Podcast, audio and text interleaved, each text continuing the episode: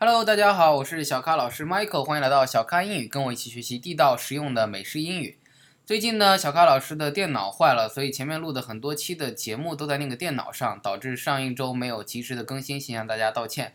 那么我先做新的节目来代替之前已经录好的节目。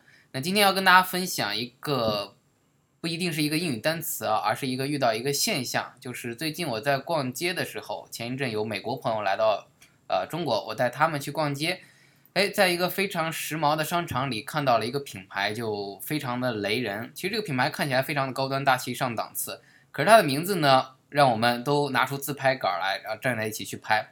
为什么呢？因为它的名字叫做。Teddy and Co，我不知道 Co 是什么意思啊，中间的那个符号也是 and。那 Teddy 其实美国人一看就笑了，Teddy 它表示女性的那个乳房、乳头的意思，所以不知道为什么要有这样的一个品牌。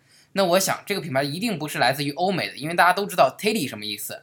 我就在网上查了一下 Teddy and Co，没想到哦，真的是日本人发明的这样一个牌子，它来自于日本，它提倡的理念就是女孩可以像自由穿搭的洋娃娃一般美丽。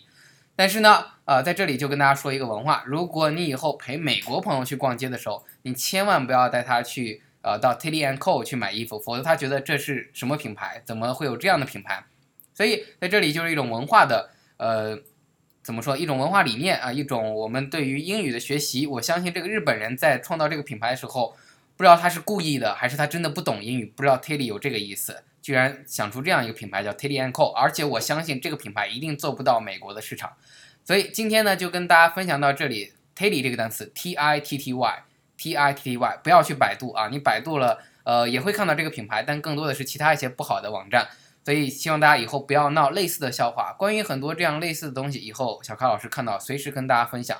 好的，感谢您的收听，欢迎订阅此节目，请点个赞并转发到您的朋友圈。欢迎添加我的新浪微博小咖 Michael 和我一起互动。同时，请大家加入 QQ 群九四六二五幺三九，和更多的咖啡豆们一起练习口语。每期节目的文本，您可以在微信订阅号“小咖英语”里找到。记住每期单词。最后，特别感谢本节目赞助商专业外教口语在线学习平台汉奇语的支持。跟外教在线学习美语口语，请到三 w 点 hello 汉奇 .com 学汉奇语。